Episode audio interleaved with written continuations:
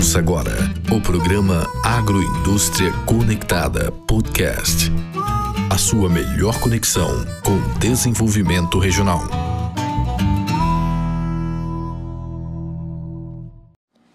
Tocantins, conectados mais uma vez. Eu sou Verônica França, falando diretamente dos estúdios da Ceagro Tocantins para mais um programa Agroindústria Conectada Podcast. E na conexão de hoje vamos dar continuidade ao nosso assunto do mês, a formalização de consórcios intermunicipais.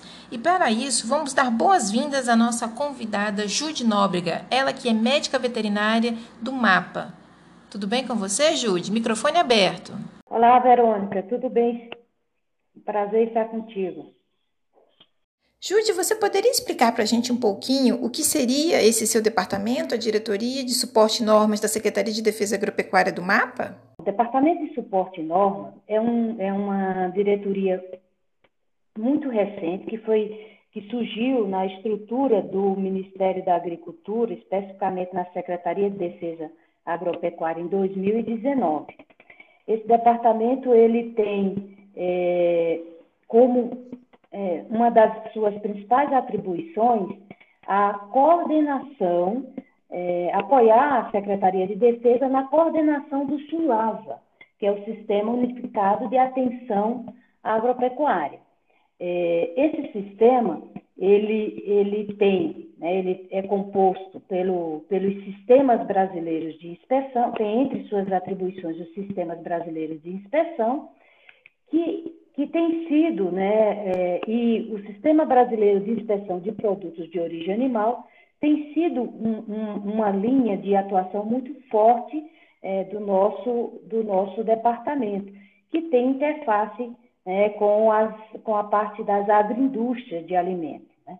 Então, é, para é, conduzir as ações né, interesse do Sistema Brasileiro de Inspeção de Produtos de Origem Animal, nós temos uma coordenação específica que chama coordenação do SUASA, né, e nessa coordenação nós, nós desenvolvemos algumas estratégias de, de atuação e de comunicação com os, os vários municípios né, do nosso país, é, para que eles entendam a importância do serviço de inspeção, a importância de se ter produtos né, com segurança e inocuidade ofertado aos consumidor, ao consumidor brasileiro, e que se soma a isso né, o, o, o ganho também da questão econômica, de você movimentar né, a economia local com a comercialização dos produtos, né, poder comercializar esses produtos. E aí, no Sistema Brasileiro de Inspeção, você é, uma inovação que nós que surgiu esse ano nesse, nesse sistema é a questão da comercialização regional é, de produtos que são fiscalizados por municípios que estão associados em consórcios públicos de municípios. E para divulgar né, essa política pública, é, nós disponibilizamos hoje algumas é, redes sociais é, uma delas é o Instagram, que chama Coordenação Suasa, sem o tio, Coordenacão, underline Suasa. E nós temos um canal no, no YouTube, Coordenação Suasa, onde se, se criou um quadro que a gente denominou de O Suasa Responde para tirar dúvidas de serviços de inspeção é, municipal, de consórcios públicos, sobre a, a implementação da legislação, sobre procedimentos, sobre como se cadastrar, como está compondo esse sistema. Então, a, além dessa atuação é, de coordenação do SUASA, nós temos algumas outras linhas de atuação, como o próprio nome do, do departamento é, já chama, né, que é a implementação, a implementação de boas práticas regulatórias no âmbito da, da Secretaria de Defesa Agropecuária, é, o Ministério da Agricultura, ele, ele é um órgão que tem entre as suas atribuições a regulamentação dos temas de interesse né, da, da agricultura e, e, um dos compromissos né, do, do, do, governo, isso ficou muito claro é, na, nos atos que foram, decretos que foram editados ano é, no ano 2019 é a simplificação legal. Né? Você ter normas mais é, claras né? e, e, e, consolidadas para que você tenha é, em um único ato os temas de interesse de um determinado segmento. Então, esse departamento ele surgiu justamente para trabalhar essa questão é, normativa no âmbito do, da Secretaria de Defesa do Ministério da Agricultura. Agora explica para a gente, Jude, essa nova instrução normativa 29 que o MAPA acabou de publicar, que também é relacionada aos consórcios intermunicipais. Microfone aberto. Vamos conversar um pouco sobre a instrução normativa 29 de 1 de abril de 2020. Esse é um ato do Ministério da Agricultura que foi publicado para regulamentar o decreto 10.132 de 2019. O grande objetivo é, dessa norma é estabelecer os critérios para a, o livre comércio de produtos de origem animal inspecionados por consórcio públicos de município.